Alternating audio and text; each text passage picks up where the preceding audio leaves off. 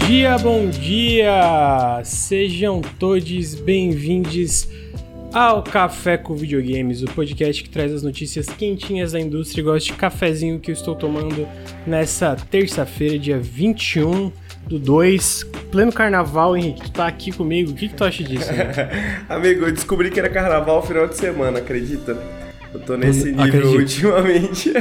Acredito. Não, eu só, eu, eu só descobri porque a Fátima me falou que ia pegar. Ela pegou folga ontem, né? Daí por isso que ontem não teve o, o café com videogames, porque eu dormi de domingo pra segunda lá. Ah, eu trabalhei ontem à tarde, no caso, né? Mas e é, mas eu também tô meio perdido nas datas, né? É, é então não, totalmente, totalmente perdido. Não, tra não trabalhar sem CLT é um pouco isso, né? É, tipo é, assim, total. Me mandaram mensagem ontem, assim, falando, pô, desculpa atrapalhar seu feriado. Eu falei assim, eu, eu tô trabalhando já, não, não, não é, tem não. problema, tá ligado? Tá tranquilo. Pois é. Mas vamos que vamos, né? Estamos aqui pulando carnaval. É, na real, eu tô pensando, eu não vou, eu não vou pular carnaval esse ano, né? Porque mês que vem eu vou pra São Paulo com a Fátima ver show do Paramore, daí a gente tá economizando, né? E começo de março tem meu aniversário também, amigo. Ah, que legal, amigo. E pô, que legal que tá chegando o show do Paramore, você que tá animado faz tempão já, né? Vocês compraram uh -huh. o, o, Sim, o ingresso é. faz mó meses. Faz, foi final do ano passado, a gente tá... Assim, eu tô ansioso, acho Paramore legal e tal, mas a Fátima em especial... Que é a banda, é a banda favorita dela, né? Ah, então, que maneiro. Ela tá, ela tá muito ansiosa. O meu show que eu tava super ansioso foi ano passado. Foi o do Gorilas? Foi o, foi o do Gorilas. Ah. Esse aí eu tava.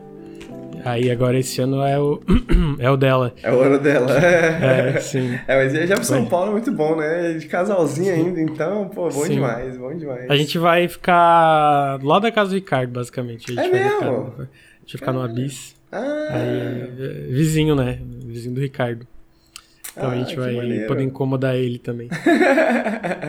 Pô, bom que, bom que já ajuda o menino a se localizar em São Paulo, né? Porque pra quem não sabe que tá ouvindo o podcast, Ricardo está de mudança para São Paulo. Já está lá, inclusive, né? Sim, exatamente. Agora a gente tem uma presença paulistana aí com, com o Ricardo. É verdade. Amigo, então tu dormiu mal que nem eu. Pô, eu dormi muito mal, amigo. Caralho, não sei o que, que houve. Eu acho que é. Que eu, eu não tô acostumado a ficar sexta, sábado, do, de domingo e segunda de manhã na casa da Fátima. Daí, tipo, eu vim pra cá, eu acho que o meu corpo foi, tipo, reagiu assim e, cara. Quebrou a rotina, né? É, eu fui dormir tarde, era quase duas horas. Mano, eu acordei era cinco e meia e não consegui mais dormir. Então eu tô assim, destruído é, fisicamente, assim. Eu tô nesse destruído. pique também, amigo. Não sei o que aconteceu, eu tava até. Eu tava até falando pro, pro Lucas hoje mais cedo que.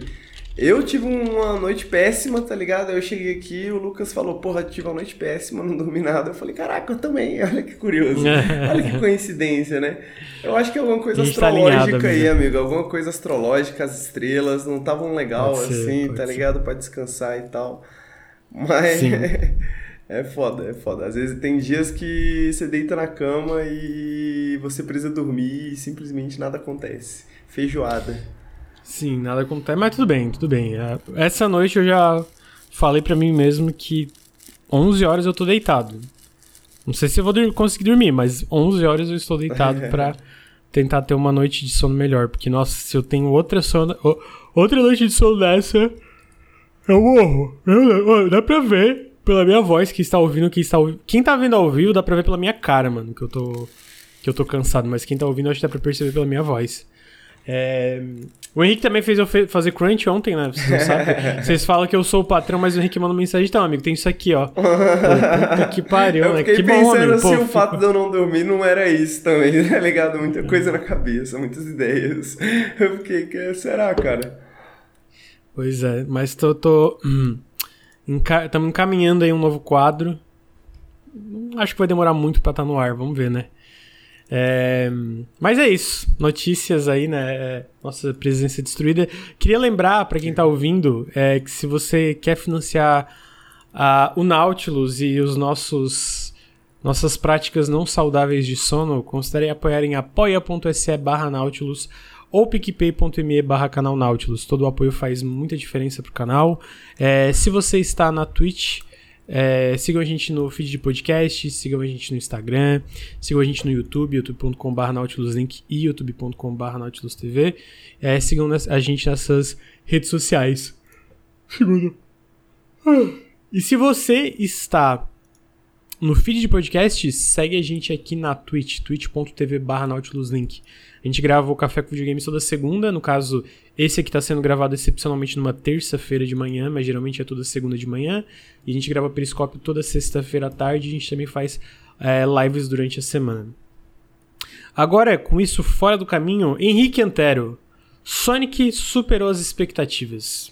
Superou as expectativas, amigo? Sim ou não? Amigo. Sonic Frontiers. Não superou as minhas expectativas porque eu esperava um ótimo jogo e aparentemente é um ótimo jogo, né? quando, já, saiu, já... quando saiu o vídeo eu senti, eu, eu, eu falo, cara, eu tenho um certo sentido pra, pra jogo que parece ruim, mas na verdade é bom. Entendeu? Porque eu já vi muito jogo ruim na vida. E aí tem jogos que, tipo assim, não é uma questão. E eu acho que Sonic Frontier sofreu disso, assim, no, no, no, começo, assim. Não foi um problema do jogo, foi um problema de comunicação, tá ligado? Tipo assim, eu sinto que foi um problema de alguém soltou tra tipo, um trailer de gameplay sem pensar muito bem, sem comunicar não, muito bem. Não, mas vamos lá. A, é, a, a, gente, a, gente gravou, a gente gravou o Up lá, né? E.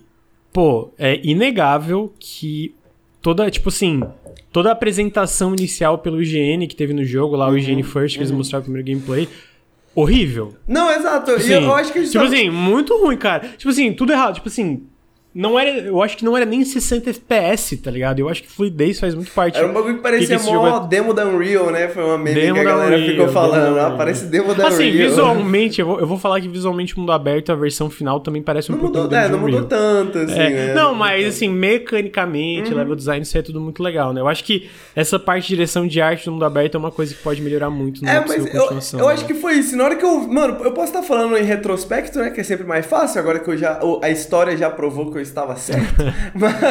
mas, mas eu sinto isso, assim, que na hora que eu vi o trailer eu fiquei, cara, isso aqui parece interessante, mas eu acho que parece, parece mal comunicado, tá ligado? Parece que alguém, tipo, que não entendeu porque, o que que torna esse jogo interessante fez o trailer e não sabe explicar exatamente o que, que é legal do jogo, tá ligado?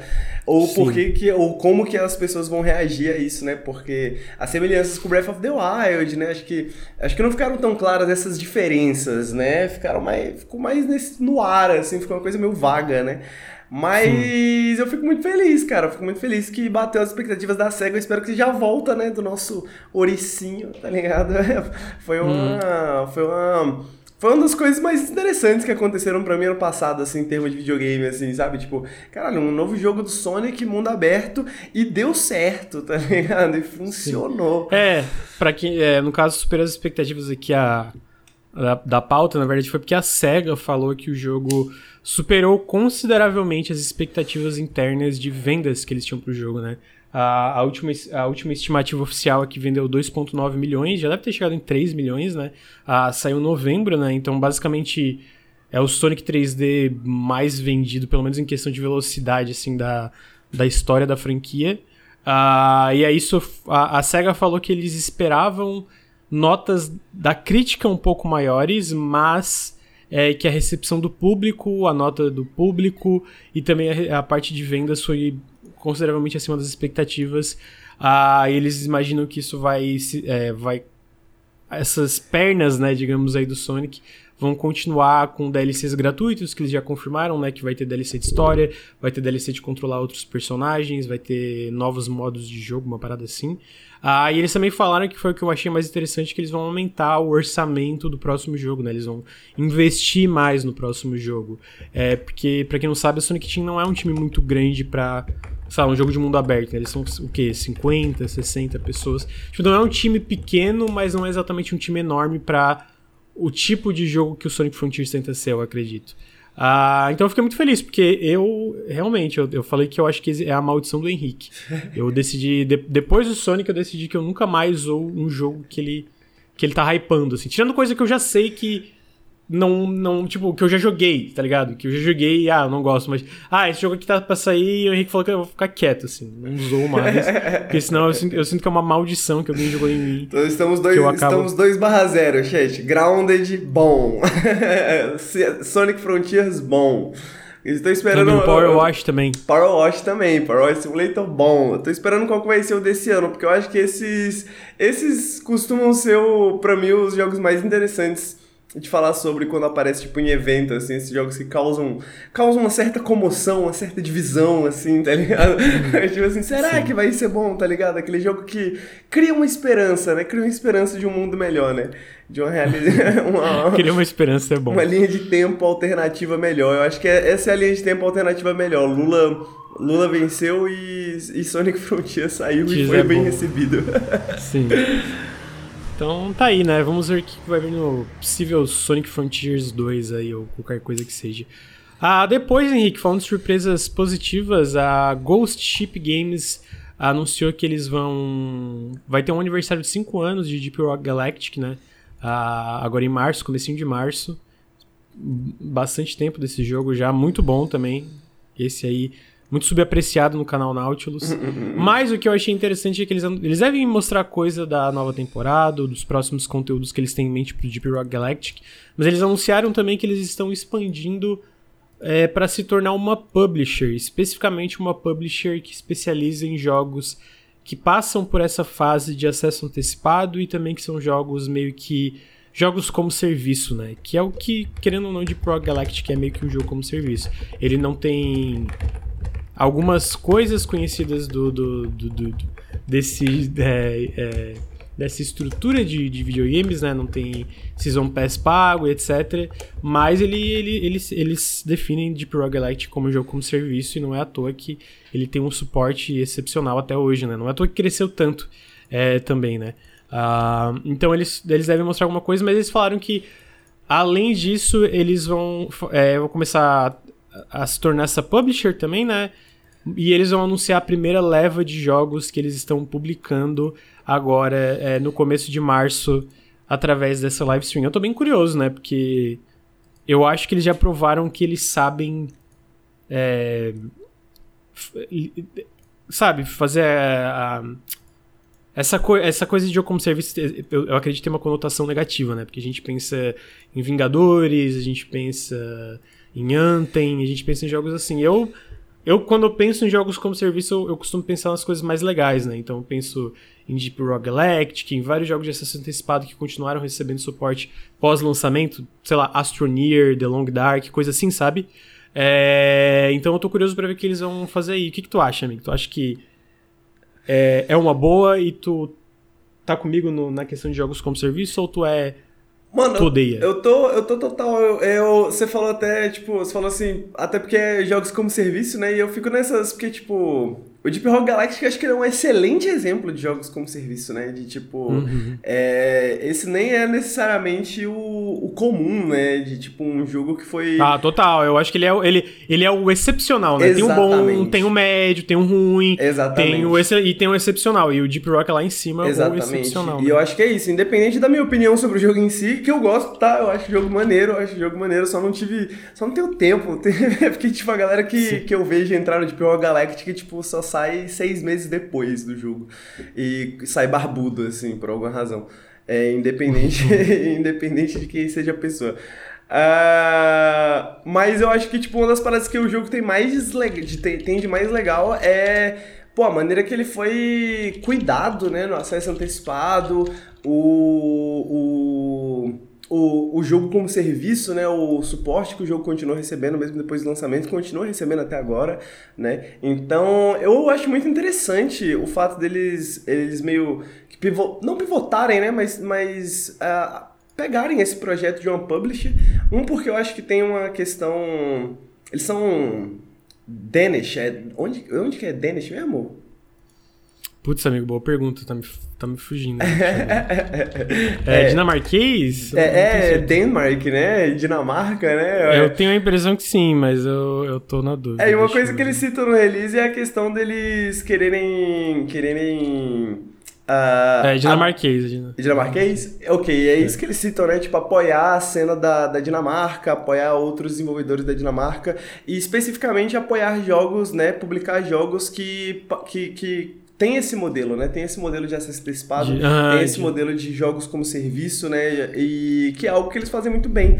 Então, acho que, tipo assim, pô, se você. Se, pro pessoal que, que, que tá procurando uma publisher que é especialista nisso, né? Eu acho que não vai ter ninguém melhor do que, do que tipo, Ghost Ship Games, que já tem um sucesso provado, sabe? Então, eu acho Sim. muito maneiro essa galera se envolvendo na área. Eles falam que é uma questão de. É, é um projeto de paixão deles, né?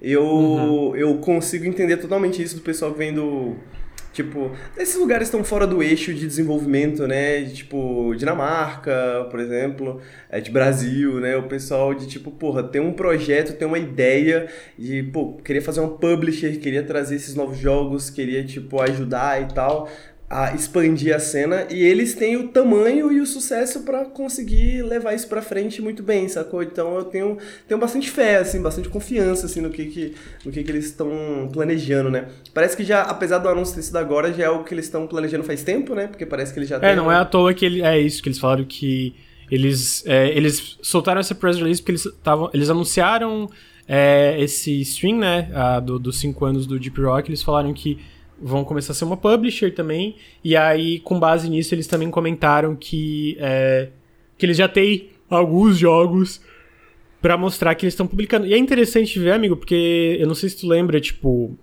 a Embracer comprou a Coffee Stain. A Coffee Stain é o pessoal que desenvolve Gold Simulator, Satisfactory, que publica Valheim, que na época publicou Deep Rock Galactic. Se for ver, a Coffee Stain ela já pega muitos jogos que seguem esse modelo de jogos é, em acesso antecipado jogos como serviço, né? Uh, o Satisfactory ele ainda tá em acesso antecipado, mas, tipo assim, tá há anos aí, né? Tem, sei lá, 107 mil análises extremamente positivas, porque ele também tem esse roadmap que a, a, a base de jogadores acha bem legal. Uh, o Songs of Conquest é outro que tá em acesso antecipado e vai continuar por um bom tempo. Deep Rock ficou em muito tempo. Uh, Midnight Ghost Hunt, eu acho que tem acesso antecipado também, que é aquele uh, PVP de caça-fantasma versus fantasma. Então, mesmo de onde eles vêm, assim, tipo. Porque daí a Embracer comprou a Ghost Ship, né? E aí agora a Ghost Ship falou: não, agora a gente também tá pivotando para a distribuição de jogos, para a gente usar o nosso know-how aqui para ajudar outras empresas. Então, é meio que uma coisa que alimenta outra, que alimenta outra, tá ligado? Vai tipo. Tá, na, é, tá na, gen, na, genética deles, né? Na genética isso, da, é, da, da, empresa, assim, né? E eu, eu acho isso muito maneiro, tá ligado? Porque eu acho que é um modelo que faz. Um modelo que é muito maneiro, um modelo que ele é meio particular do PC, né? Ele é um modelo que meio que surge no PC e passa por vários momentos no PC. A galera tinha muito medo de acesso antecipado, né? E eu acho que os jogos, os jogos da Coffee Stain e acho que o Deep Rock Galactic mostra que, porra, independente se você gosta ou não de acesso antecipado, tem alguns jogos, alguns tipos de jogos que simplesmente funcionam, né?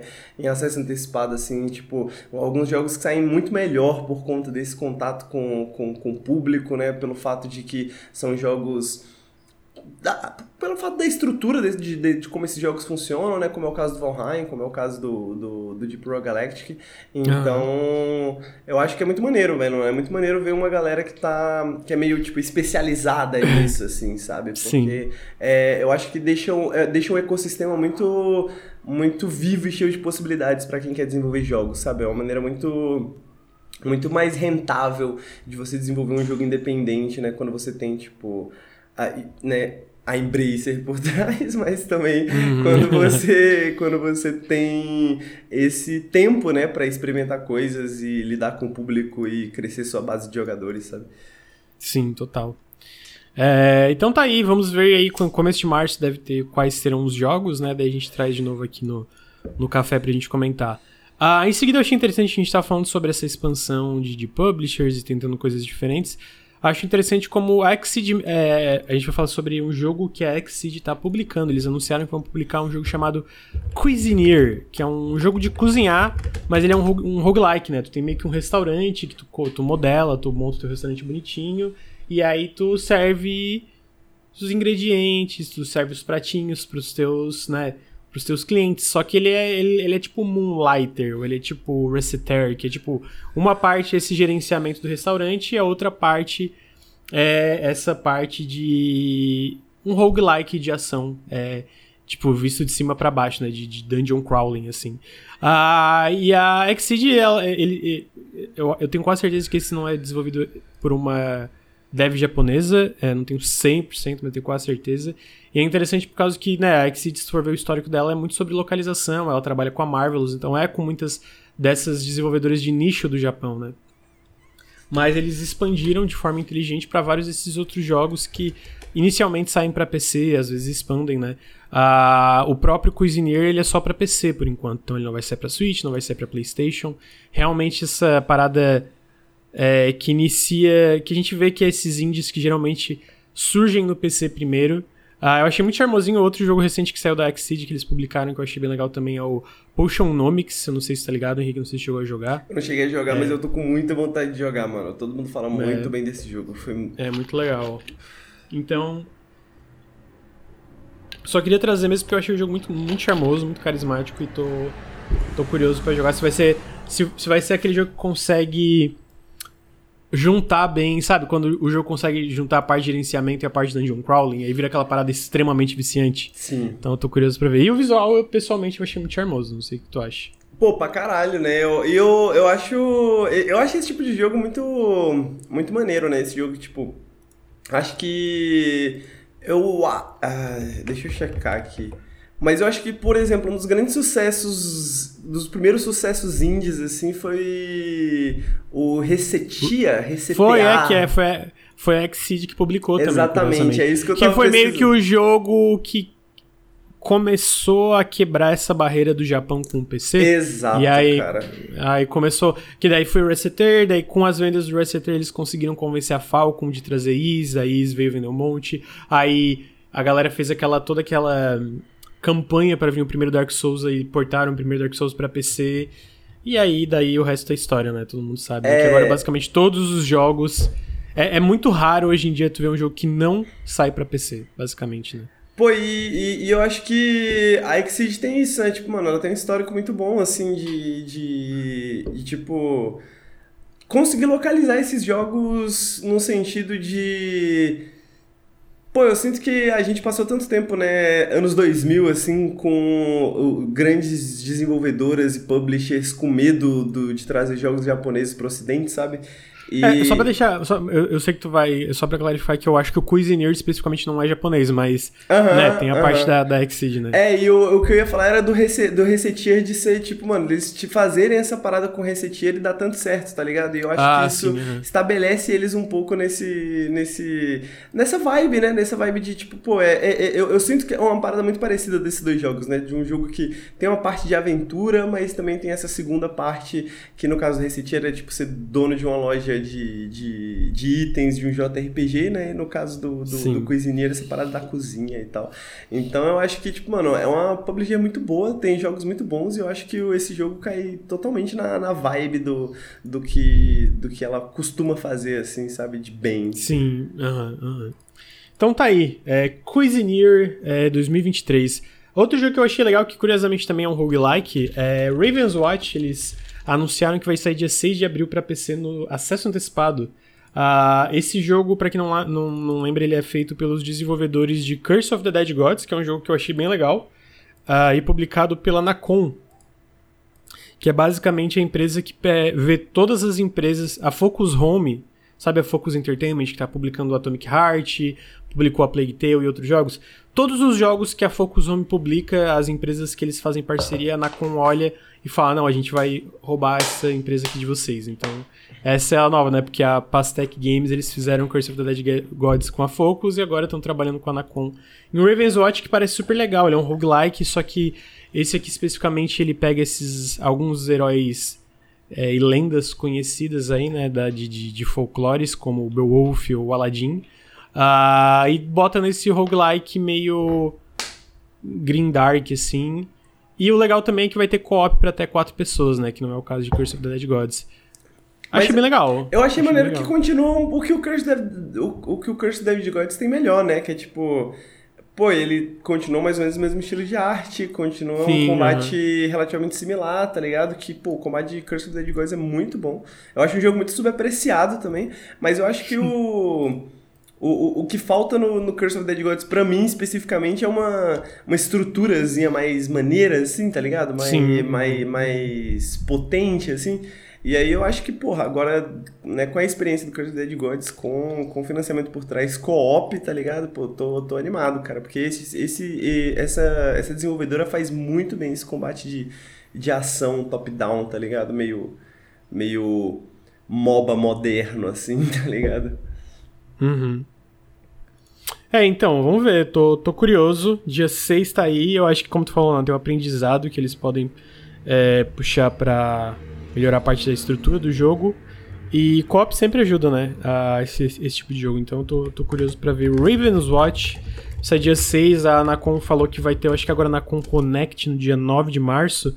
E eles falaram que vão mostrar mais do jogo lá. Então, imagino que a gente vai ter mais gameplay, etc. Só um segundo. Ah, em seguida, a gente teve finalmente a data de lançamento de Terra New, dia 28 de março, amigo. Pô, isso aí vai ser pica, hein? Isso aí vai ser a demo desse jogo. Eu não sei se chegou a jogar. Joguei. Pô, fantástico, fantástico. Fantástico. É... Tô muito curioso pra ver a versão final. A Devolver. Quer ver? A gente tem um press release aqui deles. Eles falam que o jogo vai ter cerca de 5 horas em nesses cenários gerados, entre aspas, aqui proceduralmente, mas vão ser. essa- esses biomas, né? Cada bioma tem um estilo específico de desafio e como tu, tu lida com essa parte de recuperar o ecossistema desse mundo. Que que você tá, você tá hypado por Terra New, amigo? Amigo, eu estou muito hypado por Terra New. É, a gente tava conversando ontem, né, de que eu acho que eu vou fazer uma análise de Terra New. Então, eu não vou Uhum. queimar a pauta. Se quiser ouvir minhas opiniões, escute. A gente, no- só pra no- deixar claro, a gente não está sobre embargo, porque a gente não recebeu A gente não recebeu, a ainda. gente nem jogou ainda. Tipo assim, talvez Só- a gente receba, talvez demo, a gente faça um vídeo sobre. Mas, cara, eu acho que esse jogo tem coisas muito interessantes em termos de de gênero de construção de cidades, assim, gênero de automação, assim, pá, que é a questão, que é, no final das contas, a questão política, né? A questão política de que a maioria desses jogos geralmente tem uma, uma ideia bem neoliberal de mundo, tá ligado? E o Terra New, ele tem uma coisa bem ecológica, assim, sobre, sobre ele que é muito interessante. É, se quiser ouvir mais, aguarde que talvez a gente lance alguma coisa sobre Terra New no futuro. Então tá aí, análise política de Terra New. É, cara, em seguida a gente teve a, a data de lançamento, isso que eu só achei curioso. Eu não acho que vai ser bom esse jogo, mas eu sei que tem uma galera curiosamente hypada por ele. é, que é esse Bleak Fate Forsaken. É, ele, ele ganhou a data de lançamento, vai sair no dia 10 de março pra PC. Ele é basicamente um Souls-like, olha só, o gênero aí mais apreciado é, por todas as pessoas do mundo. É independente aí é, para PC com uma ambientação meio maluca. Ah, muita gente tava no, eu lembro que tava né, um pouco na expectativa pra quando esse jogo ia sair. Então tá aí, amigo, dia 10. O que que você acha mais um Souls-like? Amigo, eu, eu, eu acho que as pessoas têm que ser felizes, né? Concordo, concordo. E aí, tipo assim, pô, tem um. Eu conheço vários, várias pessoas extremamente dodóis aí, pessoas like, que provavelmente vão jogar. Eu fico assim, caraca, moleque, eu, se eu for jogar, eu vou jogar, sei lá, Sekiro, Elden Ring, tá ligado? Aham. Mas. Eu vou dizer o seguinte. Pra uma pessoa que, que só vê Souls-like de longe, é, por mais que esse ainda tenha uma vibe relativamente genérica, assim, tá bonito, tá ligado? Tá, tá, tá tipo, tá uma vibe maneirinha, assim, né? Tá, tá, tá bonitinho. Então, tá aí. Pra quem vê de longe, por mais genérico que possa parecer, eu achei que ainda tem, pelo menos uma direção visual interessante, assim, sabe? Sim, é, é que eu falei, ele pelo menos ele é. Ele, tipo. Eu não gosto do fato dele ser tão preto e branco, digamos assim, sabe? Tipo, falta Grit, cores né? pra- É, grit, grit é. Grit é a palavra, mas é, ainda assim eu sinto que ele tem uma identidade visual diferenciada ali, né? É, Tô curioso tá, pra ver. Os monstros, Pe- as armas, né? Um É, pouco. apesar da identidade visual, é, pessoalmente eu não acho que parece muito bom, mas. ah, Vamos ver, vamos ver. Se for bom, eu tô sempre disposto a jogar mais um Souls-like, amigo. Eu sou. Tava brincando aqui, mas se, se for um Souls-like bom, estou disposto a jogar. Eu gosto até de uns Souls-likes ruins, então que É, eu, eu, eu tô nessa, assim. Como eu jogo muito pouco Souls-like, eu ainda tenho o, muitos Souls-likes bons para jogar. Não vou ser a pessoa Justo. que vai jogar o primeiro que vai sair para ver se é bom. Mas eu, eu tenho certeza que essa pessoa existe e essa pessoa está ouvindo esse podcast, tá ligado? E já colocou uhum. assim, um Blickfade vai sair, pô, legal, tá ligado? Tá animado. Então, eu tô feliz por essa pessoa, tô feliz por você que está Exatamente. Exatamente. eu sempre trago as notícias aqui pro, pro pessoal estar informado de qual jogo. Pô, o cara tá lá há seis meses, esqueceu do Blickfade, mas no fundo ele tava lá tem um jogo chamado Bleak, Bleak Faith que eu quero, né? E aí ele chega no café, caralho, você lembrou. e eu, é, pois é, apoia a gente que eu, que eu não esqueço, mano. Dinheiro me faz lembrar das coisas. Me apoiar, lembro de mais coisas. é, em seguida, cara, a gente tem a line-up da PS Plus de fevereiro, que pessoalmente eu achei muito boa, teve muita coisa legal. Uh, então vamos lá, com aquela confusão, né, dos três tiers da PS Plus. Tem a PS Plus Essencial, que é basicamente a PS Plus que tu assina para jogar online e tu ganha jogos é, alguns jogos todo mês, quatro jogos, né? Quatro a três jogos. No caso desse, essa parte essencial em fevereiro foi Oli Oli World, Destiny 2 Beyond Light, Evil Dead The Game e Mafia Definitive Edition. Já achei bom, amigo. Já achei bom. Eu sei que não gosta muito de Oli Oli World, mas ainda assim, pra, pra, pra básica, ah, sabe? Acho o jogo maneiro. É tipo, é isso. Eu não, eu não, sou muito fã, mas acho que é um jogo que, tipo, mano, você tendo a oportunidade de testar assim, pô, testa, né? Porque, tipo, é um jogo. É um, é um jogo que não, não, não custa muito, né? Testar e dar uma brisada, porque eu acho que ele é um jogo muito disso, assim, tipo, um jogo de jogar um... E essa foi a parte que eu não gostei, né? Mas eu acho que ele é um jogo muito... Pô, jogar 20 minutinhos, fazer outra coisa, uhum. tá ligado? Jogar 20 minutinhos. Eu acho que ele combina muito bem com o resto da seleção, que, tipo, Destiny 2 é um jogo que domina a sua vida tá ligado? Evil Dead é um multiplayer para você jogar também que domina a sua vida e Mafia Definitive Edition são três jogos em um que vai levar você. Não, não, é só o primeiro, é só o primeiro. Ah, é verdade, é só o primeiro, né? É, mas ainda assim é um jogo grande pra caramba, tá ligado? E, hum. e o Oli Oli World pra, pra cumprir essa outra função, assim, de tipo, um, um jogo para você não ter que depositar todas as suas, as suas horas livres, tá ligado? Um Sim, jogo pra você é. poder curtir de boa. É uma boa seleção, é. mano. É, e aí tem a Extra, amigo. A Extra que é a que tu paga um pouquinho a mais e aí tem uma seleção maior todo mês, né? Junto com o que já existe no catálogo. Então na Extra de fevereiro vai vir Horizon Forbidden West. Uh. Já achei foda. É legal o jogo, o jogo é legal. É, e saiu faz um ano, né? Uh, vai vir Scarlet Nexus, vai vir Resident Evil 7, vai vir The Quarry, uh, que é o jogo da Supermassive Games.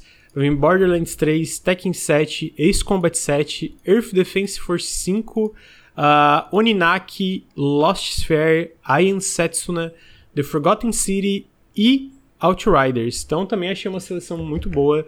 É, se tu já tem a Plus, eu acho difícil olhar, olhar uma seleção dessa e pensar, pô, não tem nada nem que eu queria testar aqui, tá ligado? Pô, eu queria é... muito jogar em Setsuna, hein? Não, parece é... legal pra caraca, velho. É, então tem bastante coisa legal. E aí, por fim, cara, tem a do Deluxe, né? Que é a parte que é, tava devendo bastante nos últimos meses, mas eu acho que até essa foi boa esse mês.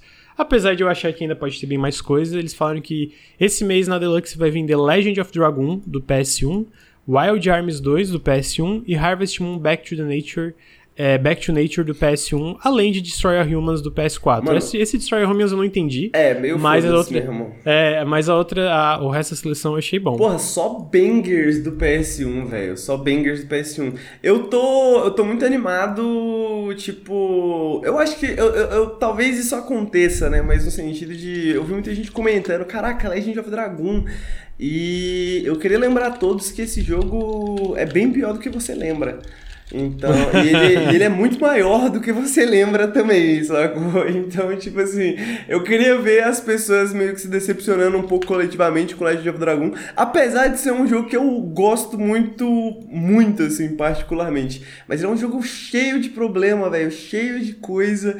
E eu acho que as pessoas têm uma memória, uma memória um pouco mais mais melhor assim do jogo do que ele é de fato, assim, sacou? Porque ele era muito impressionante na época e isso era uma das paradas que eu gostava muito dele. O Harvest Moon, eu não tenho o que falar, mano, até hoje é um dos meus jogos favoritos assim de todos os tempos. Eu, e, eu, e o Wild Arms também. Eu tô feliz que eles eu tô feliz que essa seleção do Deluxe pelo menos tá melhorando assim em termos de de dos videogames que eles estão trazendo do PS1, tá ligado? De, É, sim, porque no caso é, tá melhorando no sentido de vir alguma coisa, né? É, Porque porque, até basicamente agora os últimos, não tinha vindo nada. últimos tá meses não teve basicamente nada, É, assim. então, né? tipo, pô, porque eu Não, acho teve um mês, cara, que literalmente não teve nada, assim. Tipo, não veio nada no Deluxe. Mano, isso, e- isso pra mim é a parada que mais, mais pega, assim, porque, tipo, caralho, jogo é, eu acho que o interessante dessa seleção deles é, pô, é muito maneiro ver a- saindo da seleção e a galera falando de Legend of Dragoon de novo, tá ligado? Tipo assim, é, porque eu sei que todo mundo pode jogar emulador, todo mundo pode jogar ROM e etc,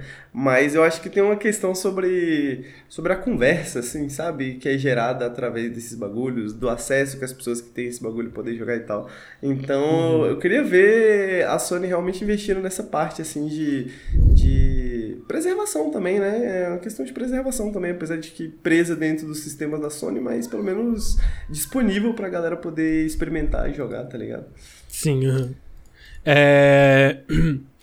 Em seguida, a gente teve uma notícia de mudanças significativas na Firaxis. A Firaxis, pra quem não sabe, são os desenvolvedores de XCOM e Civilization, e recentemente eles lançaram Marvel's Midnight Suns, né? Que é, é um XCOM like de, da, da Marvel, com mecânicas meio de social, li- social link de persona, com cartinha. É uma maluquice que todo mundo que jogou vi falando muito bem. Eu não joguei ainda, mas tipo, todo mundo que parou pra jogar falou que o jogo é muito legal. É, mesmo com alguns problemas, tipo, eles fizeram. Porque a Firaxis é muito boa, né, no que faz. Eu sinto que, no geral, eles são muito consistentes no- nos jogos. Ah, mas o, o Midnight Suns, especificamente, ele vendeu abaixo do esperado, de acordo com o CEO da Take-Two, né? Ah, a performance não foi boa como eles esperavam, e mesmo com... ele- eles esperam que o jogo tenha pernas longas, assim, né? É, de vendas que é o comum da Firaxis, mas o jogo ainda assim não vendeu como eles esperavam. É, e aí, o que, que é talvez triste dessa notícia é que com o lançamento do, do Midnight Suns teve mudanças significativas na, na Firaxis que o Jake Solomon ele tá saindo do estúdio. Pra quem não sabe, o Jake Solomon ele não foi só o diretor e lead designer do, do Midnight Suns, pelo menos diretor, mas ele também foi o diretor do reboot do XCOM e do XCOM 2, né? Que são jogos que a galera fala muito bem. Cara. Ele foi, ele foi uma das mentes criativas principais é, por várias das mudanças. É só mais uma coisa, Henrique. E o antigo CEO do estúdio da, da Firaxis também tá deixando o estúdio junto com o Jake Solomon. E junto com isso eles confirmaram que tem um novo Civilization em desenvolvimento. Mas isso era meio que óbvio, né? Tipo, ah, tem um novo Civ sendo feito. Jura? né? É. Mano, eu queria só. Só dar um tapinha nas costas do Jake Solomon, assim, porque. Eu acho que agora que XCOM é um sucesso e, tipo, porra, uma marca gigantesca, é fácil. É fácil a gente olhar pra trás e falar assim, ah, pô, como, como não fazer, né, um remake de XCOM, um reboot de XCOM.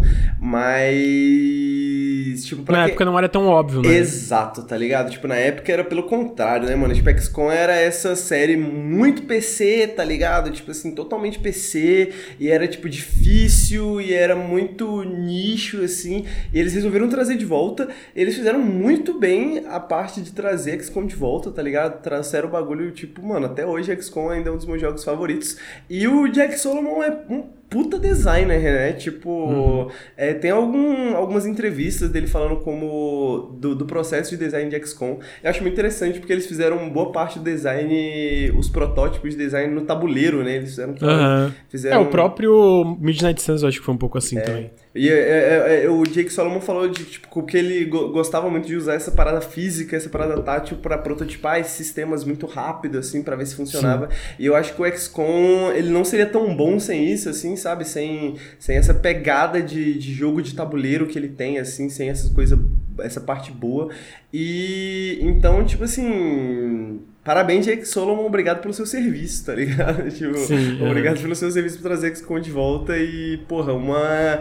trazer uma era de jogos de estratégia, assim, né? Tipo. Pro, pro PC de novo, assim, tipo, uma nova, uma nova era de ouro, assim, de jogos de estratégia. Sim. Né, não, ele mandou muito bem, como tu falou, né? é, pode parecer meio óbvio hoje, até viabilizou, eu acho, jogo tático em console, tipo, de uma forma mais. É, tipo assim, hoje tu- eu imagino que tu vender um jogo tático grande pra uma publisher grande é mais fácil, porque daí tu usa, ó, cara, teve XCOM, o XCOM já fez isso, foi bem, sabe? É, 100%. Então, mas na época, tipo assim, não tinha jogo tático pra console, não tinha, tipo, XCOM, apesar de ser muito apreciado pela comunidade do PC, não tinha uma visão moderna do que, que seria XCOM, né? Então eles pegaram, conseguiram modernizar, agradando a fanbase antiga, que a gente sabe, tipo, e, e, trazendo, fazendo os dois, né? A, a, agradando a fanbase antiga e trazendo o público é, novo. Com, então, com tipo, certeza. Assim, é uma... Tipo assim, acho que a maioria das pessoas que jogaram a XCOM da Firex, se pá, nem sabem que existe um XCOM pra PC de 1993, tá ligado? Sim. Tipo, porque esse é o tamanho que o, que o bagulho se tornou, né? E eu acho que essa parada da influência no, no, no resto da indústria e, e, e outras coisas, a gente vê pela quantidade de jogos que parecem XCOM que não são tão bons quanto XCOM, mas que são ok, que, que, se, que, que saem ok, né? Que, tipo, são comercialmente. são sucessos comerciais, mesmo que não necessariamente grandes sucessos, né? Mas, tipo, a gente tem. Amigo, um... sabe qual é o jogo tipo XCOM mais subapreciado de todos? Mutant Year Zero? Não, Gear Statics. Gear Statics, porra, Gear Statics é muito bom, realmente, amigo. Pô, mas é tipo assim, é porque é engraçado porque tu pensa de Gears assim. É, é, a mesma coisa, assim, assim, em retrospecto, assim, olhando agora, tipo, ah, faz sentido, tá ligado? Uhum. Porque ele é um jogo muito sobre cover, etc. Mas, tipo assim, tu, trans, tu, tu fazer isso de uma forma tão boa como eles fizeram já na primeira tentativa com o Tactics é tipo, pô, pô eu, eu, eu, A única coisa que eu senti falta no Gear Tactics é tipo uma base que nem tem no XCOM, sabe? Que tu uhum. é, pode incrementar de forma mais fundamental os teus personagens, etc. E, e, Agora, o tempo, gameplay, porra, é muito foda, mano. Ao mesmo tempo, é isso que eu acho tão legal do Gear Tactics, não o fato de não ter uma base, tá ligado? Porque pô, uhum. seria legal. Mas o fato de que eu sinto que XCOM sempre foi feito para ser esse jogo meio meio replay, né? Esse jogo que você tipo joga uhum. várias vezes, faz várias runs, né? E tenta várias estratégias. E o Gear Tactics, eu acho que ele até é quase esse, esse offshoot, assim, da árvore genealógica, né? No sentido de Sim. ele tem uma pegada narrativa muito maneira, assim, sacou? Sim, tipo, esse, os chefes, as set pieces, assim, que o jogo vai construindo. Que é uma parada muito Gears, Gears, né? Tipo assim, Gears, uma das paradas legais de Gears é o espetáculo de Gears, né? Sim, tipo, total. Você vê aquelas paradas acontecendo e a treta rolando e ficando pior. Então, acho que o Gears Tactics, mano, é realmente um dos jogos mais subapreciados do, do, do gênero. O jogo é muito bom, realmente, tá ligado? É, é muito, muito bom, realmente. É, tem vários outros, né? A gente tava falando, tem o, Mario vs Rabbids, que a galera comenta é, no chat. É, gigante, né? Tem, tipo, tem, muito, tem, tem muitos exemplos. Mano, olha isso, a Nintendo roubou o bagulho, tá ligado? E, tipo, não só a Nintendo roubou o bagulho, como é um dos projetos mais esquisitos da Nintendo, que é tipo Nintendo e Rayman, tá ligado? Tipo, um bagulho bizarro. Japão e França unida, tá ligado? Esquisito. Sim. Mas, tipo, foi um sucesso gigante, sacou? Tipo, caraca, é... valeu, Jake Solomon, tamo junto, obrigado pelo seu serviço, tá ligado? E eu tô animado também, assim como o pessoal né, falou da Firex, né? Tá animado pra ver o que ele vai fazer no futuro, eu tô animado pra ver o que o Jake Solomon vai fazer no futuro também, mano. Eu acho ele um, um cara muito, muito inteligente, tá ligado? Eu gosto muito do, do, do, do, do que ele faz também, tipo, eu gosto muito desse gênero de jogo também, né? Então, é foda. Tô curioso para ver o que, que vai ser no, no futuro dele mesmo, vai. Mas achei, achei uma, uma notícia um pouco surpreendente, depois de sei lá quantos anos ele sai da Fraxis, mas acontece, né? Amigo, depois eu achei muito interessante, a Team 17 mostrou o primeiro gameplay de um jogo deles chamado, que pelo que eu entendi é desenvolvendo, quase certeza que é tipo desenvolvido internamente mesmo, tipo, não é publicado pela Team 17, é tipo feito pela Team 17, tá ligado? Tipo, uma equipe da, da, do, da, da publisher mesmo. É, e, cara, o nome do jogo é Killer Frequency, onde tu é basicamente um DJ de rádio numa cidade onde o xerife foi assassinado, então tu é a pessoa mais é, bem equipada para tu li, li, lidar com ligações de, de urgência, chamados é, na cidade e tal. E aí, basicamente, o que tu faz? Tu guia pessoas para segurança numa cidade onde tem um serial killer perseguindo elas. Então elas te ligam, falam, socorro, tem um cara atrás de mim, aí tu vai conversando com a pessoa e vai falar, ah, não, vai em tal lugar, aqui tá sem, sabe? Tipo, tu vai guiando ela nesse. É, da, da tua estação pra, pra, pra ela chegar na, é, em, tipo, na segurança, né?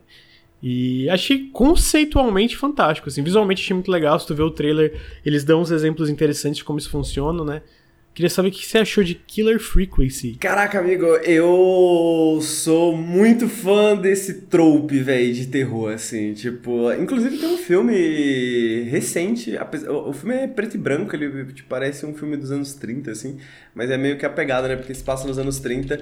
É, e eu acho que é um trope que meio que a tecnologia tá matando um pouco, né? A gente tá voltando meio que no retrofuturismo, assim, porque rádio é uma parada que é meio, meio pá, né?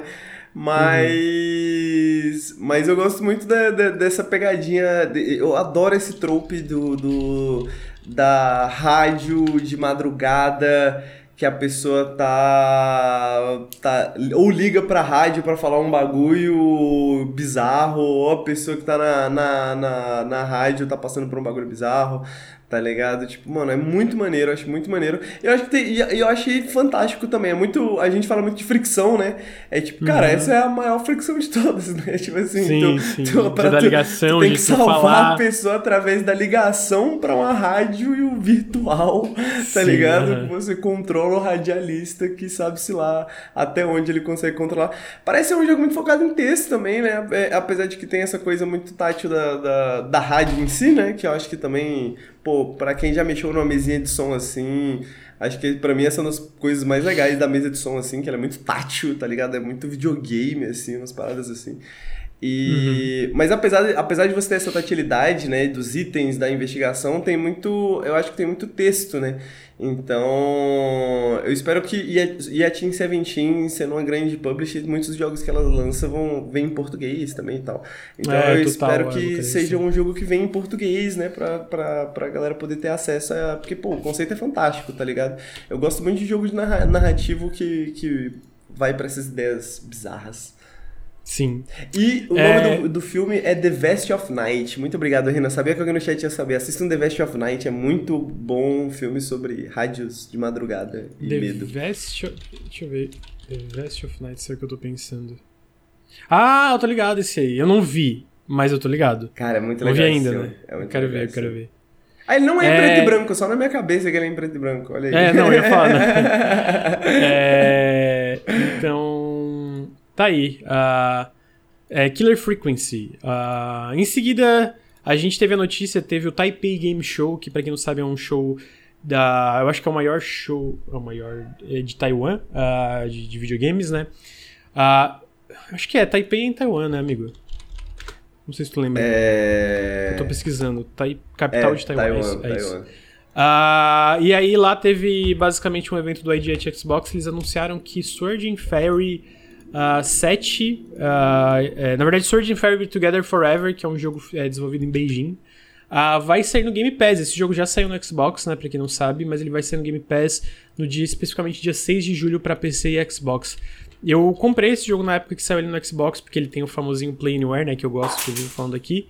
Tá tudo bem, amigo? Uhum, botou a cara no. Ah, tá. Uh, e esse jogo, assim. Ele é janky, sabe? Porque tu vê que é tipo um, é um RPG ambicioso, mas de um estúdio que não tá necessariamente acostumado a fazer um RPG desse escopo. Mas ele é muito legal, ele é muito legal e. É, a gente já falou aqui bastante disso, né? É, que é legal ver esses jogos cada vez mais ambiciosos saindo da China da e da região, né? Ah, da China, do Sudeste da Ásia, etc. Então, esse jogo, especialmente se vocês nunca jogaram, eu recomendo. Ah, desde que vocês entrem nele sabendo que ele vai ser um pouco janky, apesar de ser muito bonito e ter um combate de tempo real bem legal, sabe? E é legal ver que vai chegar no Game Pass, né? Que eu sinto que é, o maior, para mim, a maior lacuna do Game Pass e do Xbox no geral são esses jogos asiáticos, né? Uh, seja do Japão, seja da China, seja de outras regiões da Ásia, é legal ver que eles estão indo atrás de, de preencher essas lacunas. Esse jogo especificamente é de uma franquia bem antiga, Sword Fairy tem vários e vários jogos, mas esse claramente é o mais ambicioso. Queria saber se tu conhecia esse jogo, amigo, se tu tá interessado. Amigo, eu conhecia. A... Eu Ele conheci... saiu pra PC faz um tempo, né? É, tipo... eu conheci alguns meses atrás, eu tô muito interessado e, e é engraçado que você falou da, da questão de, tipo, essa ser a maior lacuna do Game Pass, né? É, esse, esse, tipo de jogo.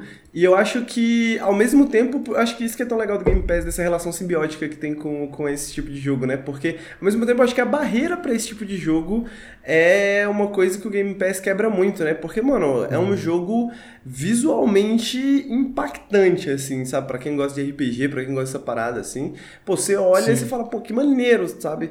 Só que, ao mesmo tempo, existe, né, querendo ou não, uma barreira, uma barreira cultural, né? De que a galera não tá acostumada a ver, ver, ver jogos da China, jogos do Sudeste Asiático, né? As pessoas, tipo, não são a, a, a eu tenho certeza que as pessoas no Ocidente não são as primeiras a arriscarem, né, a, pô, e, e a comprar um jogo né, caro que não, não sabe se vai se vai gostar ou não necessariamente, né? Por mais que goste do gênero. Então acho que o Game Pass, mano, é perfeito para isso, porque, mano, era tudo que eu queria, assim, é ter a oportunidade não, é legal fácil que eu, que eu... de testar esse jogo, assim, sabe? Sim, e como tu falou, eu acho que é uma porta de entrada, porque, ah, tu testa, tu gostou, aí saiu o Sword Infer... Desculpa. Saiu Sword and Fairy novo, próximo, qualquer coisa que seja, tu já tem uma base, tipo, ah, eu joguei o anterior, tá ligado? Talvez. Gostei do anterior, esse novo. Não, não tem nenhum novo anunciado, tá? Mas no caso, ah, esse novo tá ainda mais ambicioso, blá, blá, qualquer coisa que seja. Ah, então tu, tu quebra um pouco é, tu quebra um pouco essa, essa, essa barreira, né? É, e acho que falou, e, essa e, barreira pra uma, comprar a possível continuação. É, exatamente, mano. E eu acho que até, até em termos culturais, assim, de que, tipo, pô, a gente tá cada vez vendo mais jogos mais jogos que, que vêm da China, que vêm do Sudeste Asiático, mais jogos que, que têm essa, essa estética, né, que se baseiam nessas mitologias, né, então eu sinto que tem, tem essa questão também de que, pô, todo mundo aqui né, sabe, sei lá, Okami, Deus do Sol, porque muitas vezes conheceu por causa de um jogo, ah, tá ligado? Lá sim. atrás, porque a gente já tava muito acostumado a videogames japonês. A Materazo é o Deus do Sol, né? Ah, Materazo, é verdade. É. mas, é... Não, mas faz sentido, é porque tá no Okami, né? Exato.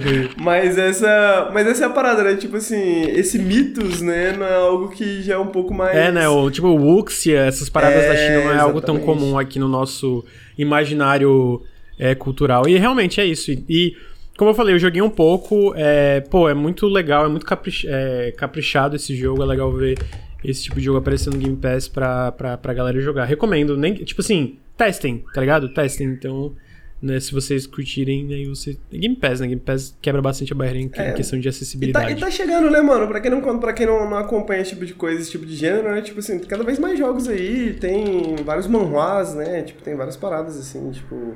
Hoje em uhum. dia tá ficando cada vez comum, né? E eu, eu, eu fico interessado porque é um bagulho que eu sempre quero entender mais, mas é, tipo, muito distante ainda da minha realidade, digamos assim, né? Então sim, é bom sim, ter total. novos pontos de acesso, sabe, para esse tipo de coisa.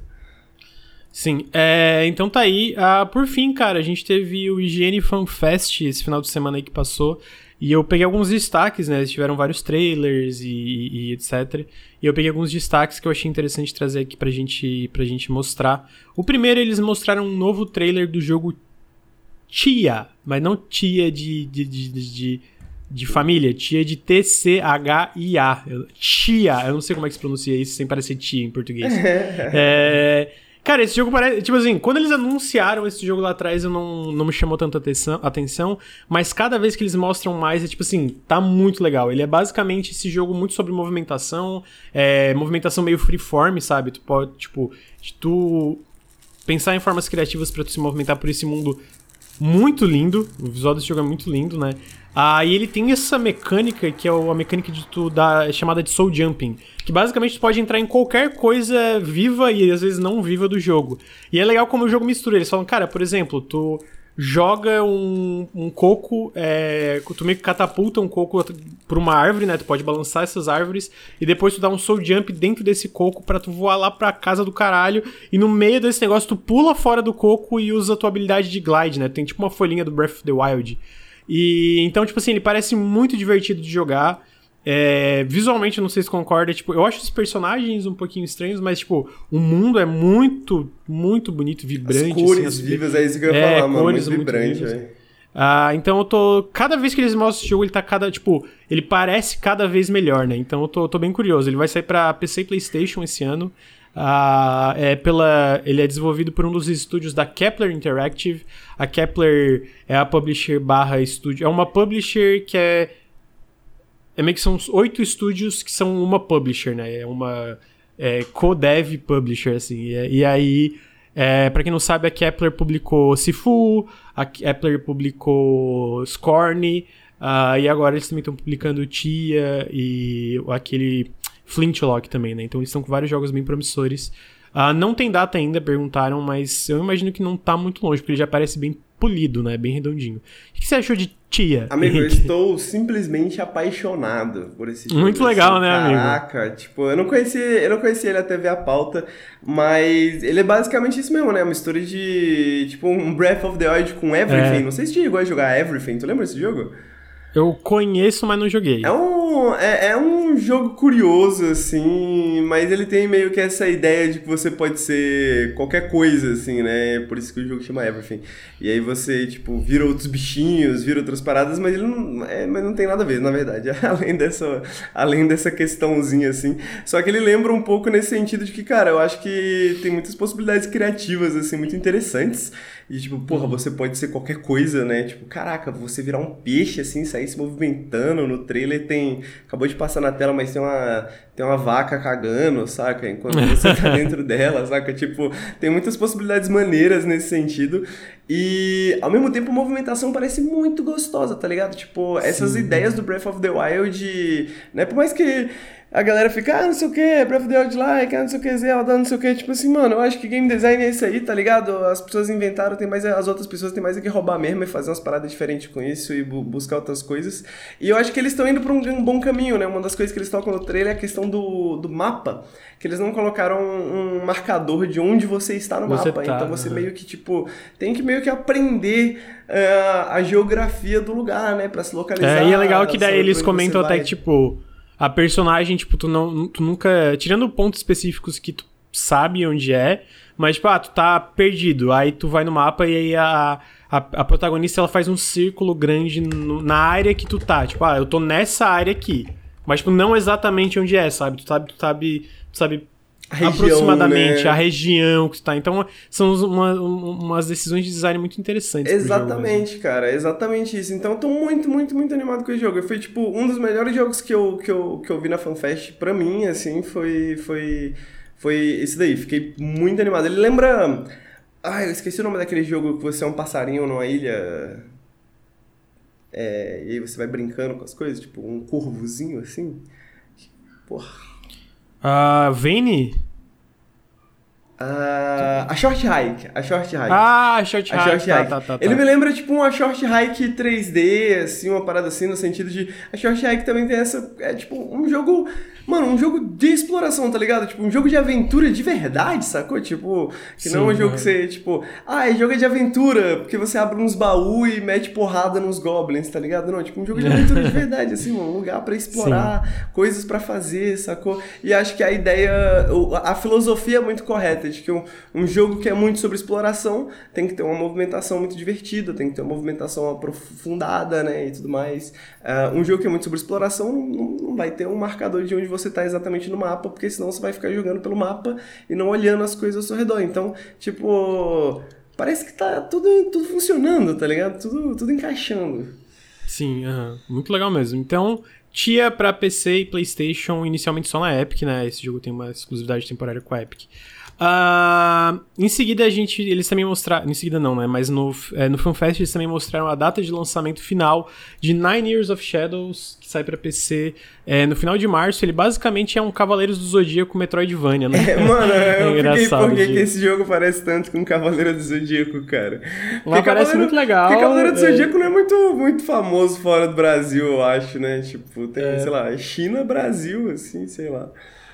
É, não sei, mas lembra bastante, né? Com as Muito, armaduras cara. ali e, os, e as armaduras atreladas ao Zodíaco.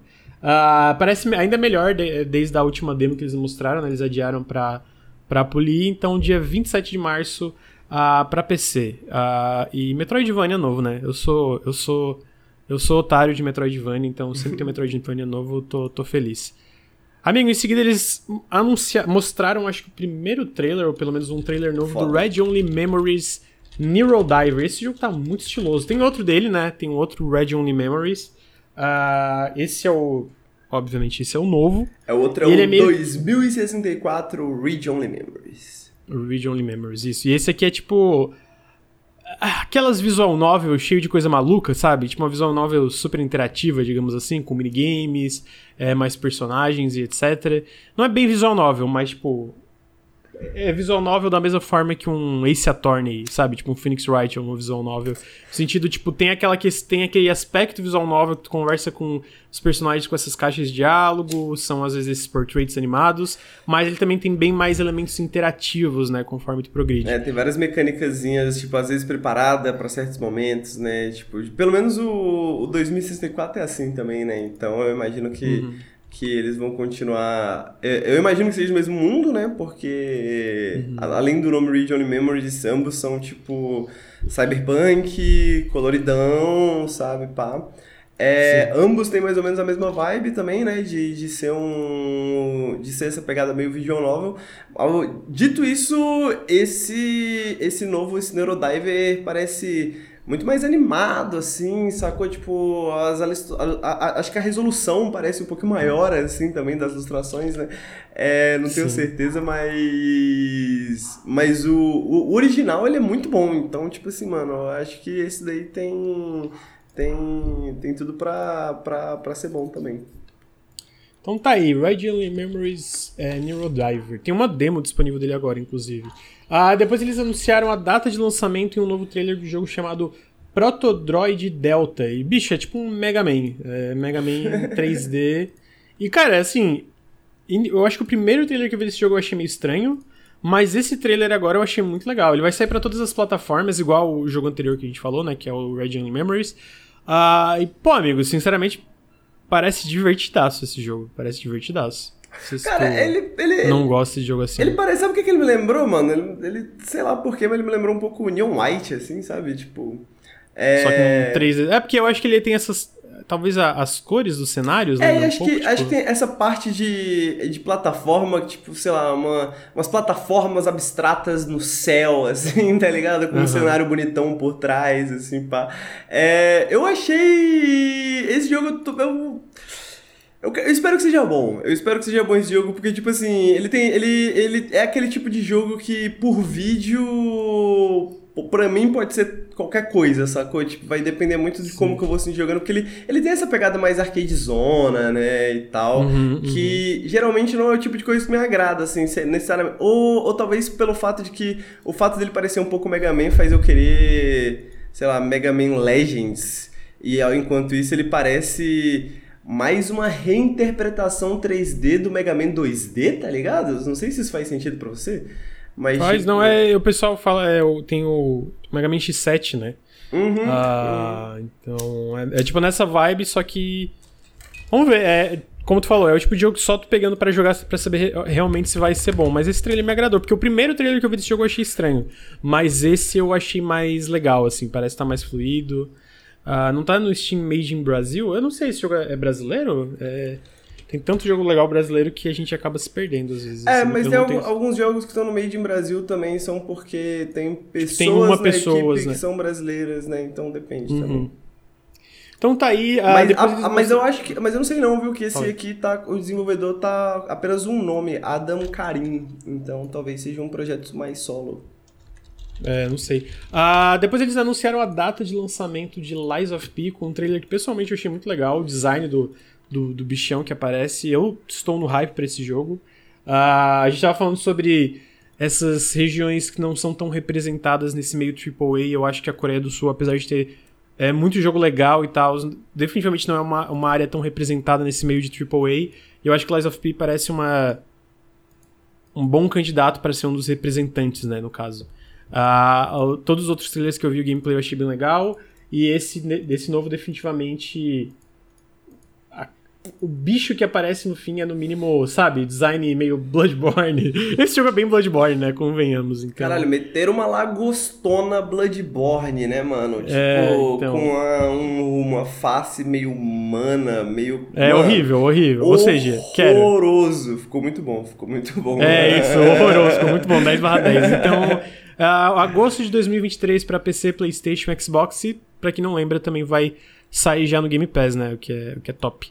Uh, em seguida, a gente teve um trailer novo do Benedict Fox. A gente já, fechou, já, já falou de Benedict Fox, então eu vou, vou passar essa parte. Falamos do nosso periscópio teve... de Benedict Fox no último periscópio. É, no último periscópio que a gente falou sobre as demos do Steam. Uh, daí a gente teve o anúncio de Punch Club 2. Eu não sei porque esse jogo me lembrou de ti. Tipo, cara do Henrique. Cara, eu gosto muito de Punch Club, velho. Eu, eu acho Punch Club muito legal. Ah, eu, eu gosto muito desse jogo de gerenciamento, assim, que é quase é quase um jogo que você, tipo, assiste, assim, tá ligado? Tipo, você faz algumas Sim, escolhas, assim, mas você tem esse personagem... É, que é isso, é isso é o Punch Club, né? Você tem esse personagemzinho e aí você, tipo, ele é um lutador e você vai treinando ele, né? Tipo, tem essa, essa paradinha de simulação, essa paradinha de gerenciamento, assim. E o Punch Club 1 fez muito sucesso. Eu joguei pouco o Punch Club 1, mas cheguei atrasado também na, na festinha. E o Punch Club 2, mano, parece, parece bom, tá ligado? Tá tipo, mano, a arte... Não, a arte tá foda. Tá, tipo, tá, tá, tá muito boa. a pixel art tá muito legal mesmo. Tá muito maneira. É... E ele, a diferença, a, a, pegadinha dele é que eu acho que, tipo, ele tem essa pegadinha meio de... Uma historinha no meio, sabe? Uma historinha no meio dessa parada de gerenciamento e tal, que eu acho que um jogo assim precisa, né? Porque não são muitos jogos... Os jogos que a gente tem de gerenciamento de luta é muito, tipo ah, coloca um gladiador aí e vê até onde ele sobrevive, tá ligado? Enquanto o Punch Club tem mais, tipo assim, mano, um personagemzinho que na cidade, vivendo na cidade, tentando virar um lutador, tá ligado? Eu acho uhum. isso maneiro dele. Uh, então tá aí. Uh, depois a gente teve, cara, esse que eu bato o pé, esse jogo vai ser bom. Eu também. É, agora sim, esse jogo tem um problema fundamental. Esse jogo vai ser bom, que é o Redfall. É, cada trailer novo tá melhor. Eu, eu, lembro que da última vez que estava tendo o evento da, do, do Xbox, do Developer Direct, que é, mostrou em detalhe, caso vocês não tenham visto, eu recomendo. Eu tava incomodado com uma coisa da iluminação desse jogo. Eles consertaram isso, né? Nesse último trailer dá pra ver na parte da lanterna. Se tu compara com a demo e tu compara com esse trailer, tinha tipo um shimmering, como se fosse um, um serrilhado na lanterna, muito estranho.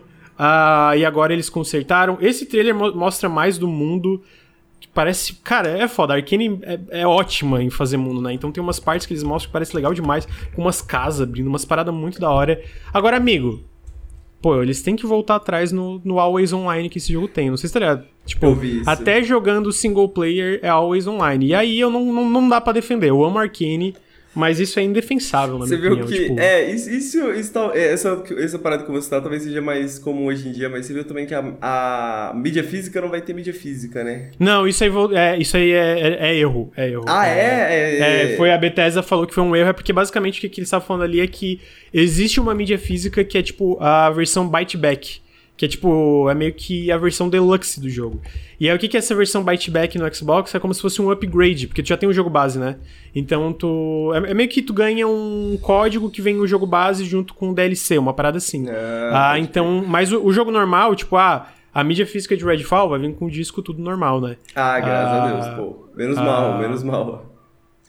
Então, Mas essa parada, eu... do, essa parada do online é, é, é foda mesmo. Eu entendo a galera a galera, tipo assim, é, é foda. Eu, eu detesto esse bagulho das empresas. Tipo, mano, você tem não, o que, que, o que, jogo, que eu estranho, você é obrigado amigo. a jogar assim, é, tá ligado? Tipo, o que, eu torço é, sei lá, ser algum erro da Bethesda, porque o Doom Eternal, por exemplo, tinha que sempre logar é, na tua conta da Bethesda antes de começar a jogar, mas não precisava estar online. Eu ainda estou torcendo dentro de mim que seja tipo um engano assim, tá ligado? Que eles vão clarificar ou que eles vão mudar. Falaram, Redfall vai acabar em um, em um ou dois anos. Então, não é um jogo tipo Bleeding, é, Bleeding Edge não, porque Bleeding Edge ainda tá aí, né?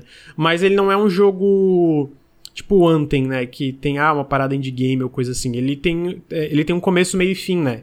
Tipo, ele tem uma história e tal. Então, ele não tem exatamente como acabar. E pelo menos o histórico da Microsoft com esses jogos, eles deixam por anos. O, o Bleeding Edge é um bom exemplo, né? Ele, ele é um jogo meio morto e, e tu pode jogar ele até hoje. Ele ainda tem os, os servidores dele ainda estão online. Ou, talvez voltando ainda mais, o Shadowrun Online tu consegue jogar até hoje, tá ligado? Então, é, nesse sentido, eles são talvez uma das melhores publishers. Só que de qualquer forma não precisa, tá ligado? Não precisa de Always, Always Online. Então, é bizarro. Agora, assim, voltando pro trailer, pô, eu achei muito legal, amigo. E, cara, sabe o que eu acho que esse jogo.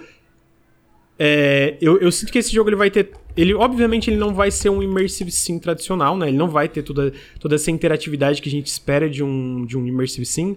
Dito isso, eu acho que ele vai ter o que, que é tão bom, que é a construção de mundo dos jogos Arcane.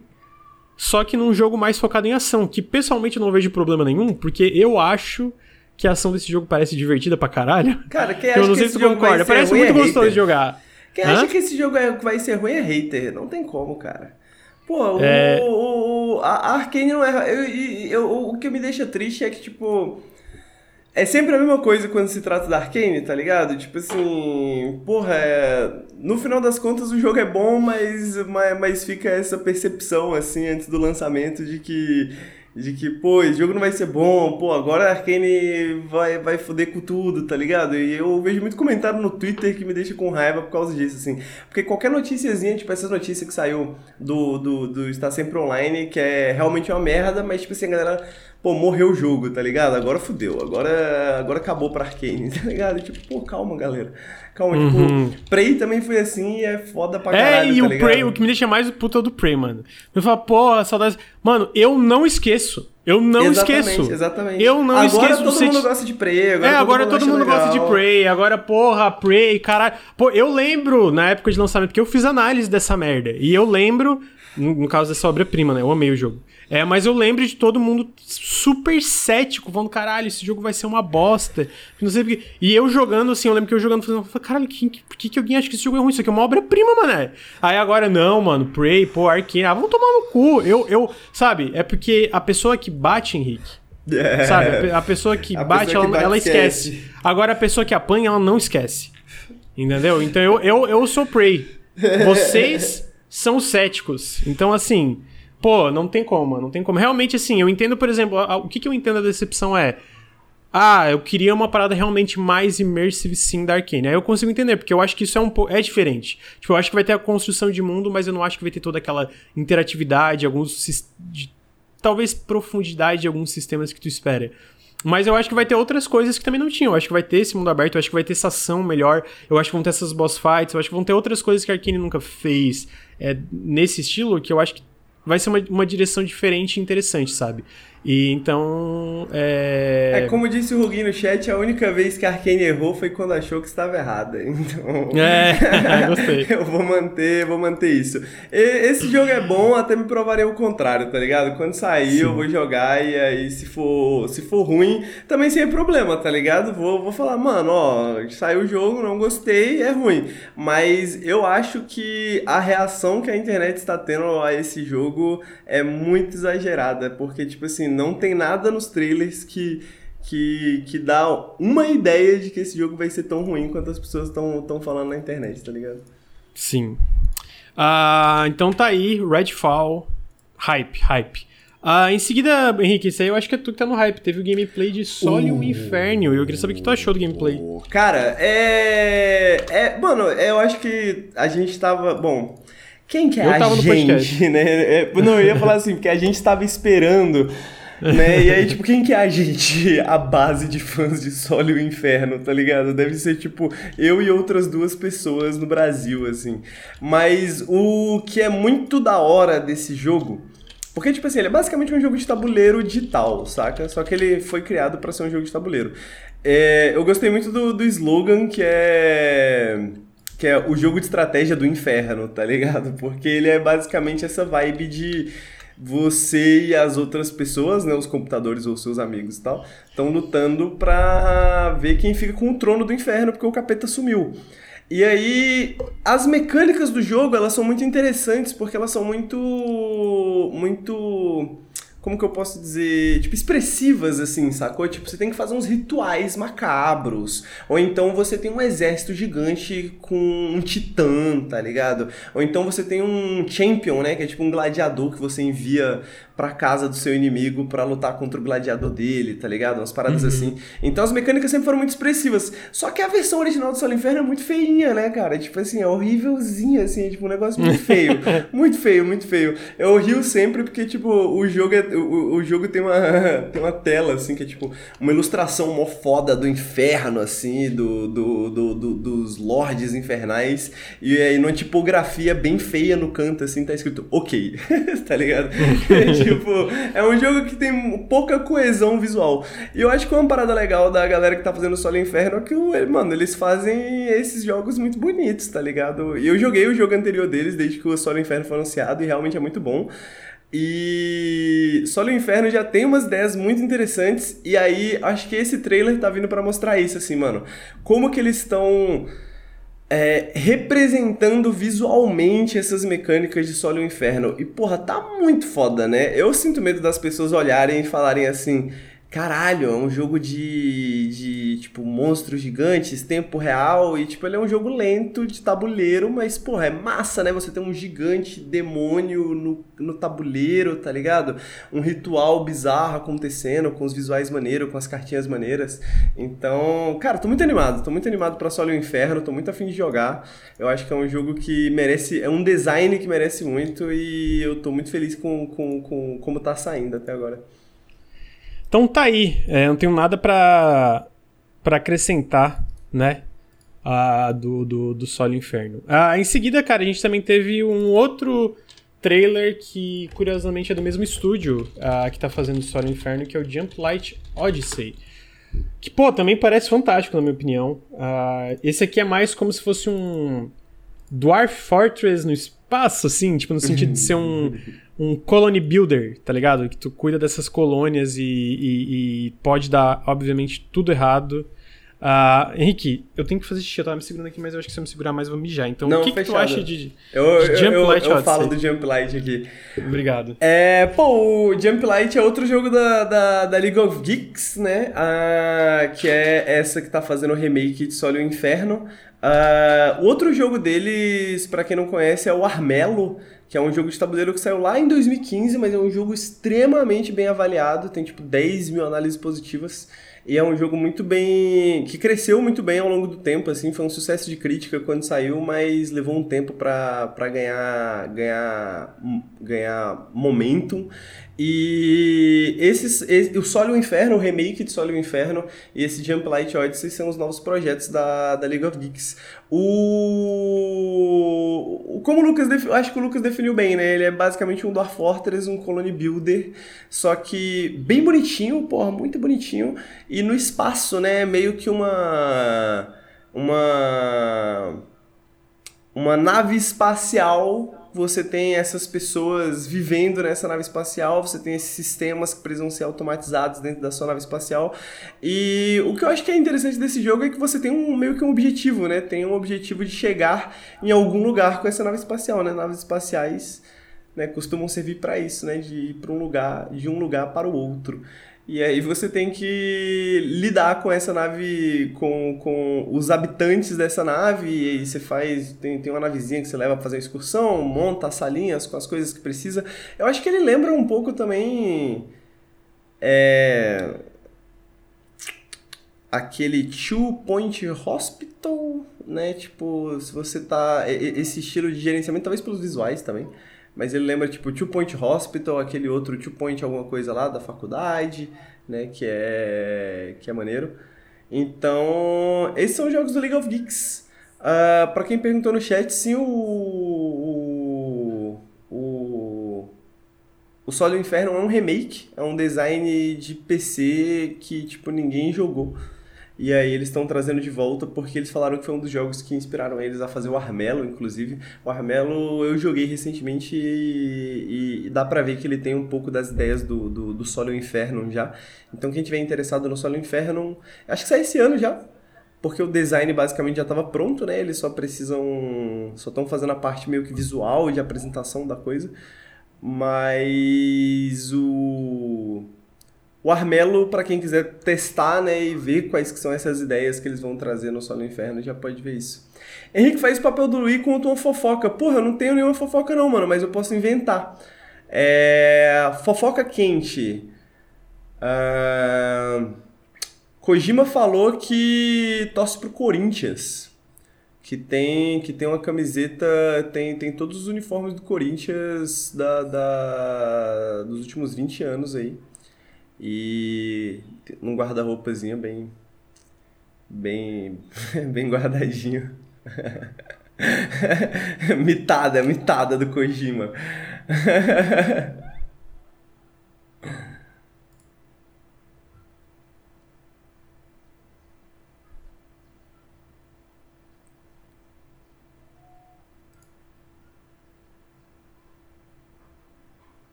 Ah, parece que tem uma notícia aqui do Game Pass, mas eu vou deixar o Lucas chegar para apresentar.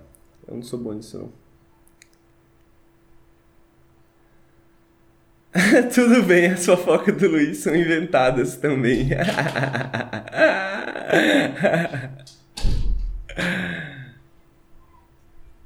Voltei. Olá, amigo. Ô, amigo, fui me de vontade de cagar também. Aí sabe Acontece, como é. né, amigo? É, então. Ah, tá. Template Odyssey você deve ter falado. Depois eles também mostraram um novo trailer do The Invincible, que pessoalmente eu acho que esse jogo parece muito legal. Não sei o que esperar dele, vai ser aquele jogo mais narrativos, com certeza, né? Tipo. É, mais narrativos de primeira pessoa, no caso. Mas eu vou falar que toda a vibe, direção de arte desse jogo tá. Cara, tá uma brisa, né? Tá uma Tá brisa. Incrível, caralho, tá incrível, amigo. Cara, que esse, pariu, tá esse muito- jogo é baseado numa obra do Stanislaw Lem, que ele. Putz, deixa eu ver aqui pra não falar merda de onde que ele é. Mas. Ele é polonês. E. Cara, ele. É. Ele é polonês? Acho. Aparentemente ele nasceu na Ucrânia. Mas o Stanislaw Lem, ele é, mano, é considerado por muitos, tipo assim, ele é um dos melhores escritores de ficção científica que tem por aí, tá ligado? Eu, honestamente, nunca li muitos bagulho dele, mas ele é muito conceituado na galera do, do, do hard sci-fi, sacou? Na galera que, que esse, esse gênero de ficção científica que tem explicações mais plausíveis para tecnologias bizarras e etc, né? Então, tipo, ele tem muitas ideias futuristas muito bizarras. E uma das paradas que é interessante do Stanislaw Lem é que a galera a galera fala muito que ele é meio intraduzível. Né, tem esses escritores que são meio intraduzíveis, assim. E aí, tipo, os caras Aham. não só vão, vão, vão adaptar um- uma obra do Stanislaw Lem, como vão adaptar pra um videogame, mano. Então, tipo assim, eu acho que faz muito sentido, visto do, do, do, do teor das obras dele, né? Que é sempre umas paradas muito absurdas, assim. Eu acho que faz muito sentido. E. E, pô, é, é isso, né? Eu acho que pra quem não conhece, ler Stanislaw Lem é, tipo, um dos caras que é sempre considerado entre os grandes da, da, da ficção científica, assim, tipo, junto com, sei lá, Isaac Asimov, mas geralmente acima de Isaac Asimov, pessoas assim. E, pô, esse jogo foi um dos jogos que me animaram, animou bastante também. Uhum. É, parece muito legal mesmo. Então, The Invincible, é, vamos ver aí como é que vai ser. E por fim, eu não vou botar aqui na tela, mas Valheim vai chegar para os consoles Xbox no dia 14 de março, para Xbox Series e Xbox One, em acesso antecipado, né, já no Game Pass. Valheim é pica, então joguem. E por fim, fim, a gente teve uma nova leva de Game Pass aqui, que eles anunciaram, na verdade, uma semana, né, tipo, dessa semana até semana que vem eles anunciaram é, que vai sair Merge and Blade, esse eu não conheço. Até olhei no Steam, realmente é um, um jogo mais de Merge and Blade. Eu não sei, esse eu acho que nem tu conhecia, amigo, também. Eu, não, esse aí eu vi, vi agora também nessa notícia. É, que é um quebra-cabeças viciante, uma batalha automática em um só jogo. Então ele, não sei, meio maluco assim. Ah, também vai sair Soul Hackers 2 no Game Pass, agora dia 28. Vai sair o Olong semana que vem, pra quem não lembra, e o Fórmula 1. É, então, é, dessa semana, na verdade, deixa eu ver aqui. É, basicamente são os jogos da semana que vem só, né? Porque essa semana foi o, foi o Atomic Heart, então são basicamente os jogos que vão sair semana que vem. Especialmente hypado aqui por Wolong. Porra, Wolong. Caralho, Wolong vai ser pica, mano. Ah, então. Acho que é isso, amigo. Encerramos o Café com o Videogame 115. Opa. Obrigado pela presença. Tamo junto, amigo. Muito obrigado pelo convite. Sempre bom começar a semana também assim. Valeu o pessoal do chat, valeu o pessoal que tá ouvindo em casa. Sempre, sempre um prazer. É, queria agradecer a todo mundo aí que está ouvindo ao vivo ou que está ouvindo no feed. Se gostam do, podcast, considerem apoiar em apoia. apoia.se barra Nautilus ou picpay.me barra canal Nautilus.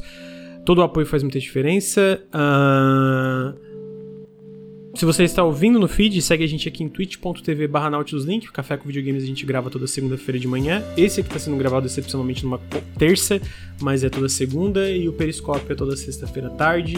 A gente faz lives durante a semana. Uh, se você está na Twitch, segue a gente nos feeds de podcast, só procurar Nautilus espaço link. Segue a gente no Instagram, NautilusLink. Segue a gente uh, no YouTube, youtube.com.br NautilusLink. E uh, segue a gente aí em tudo, né? E com isso, então, a gente encerra o Café com Videogames. Muito obrigado, Henrique. Muito obrigado, chat. E até semana que vem. Tchau, tchau. Tchau, tchau. Valeu.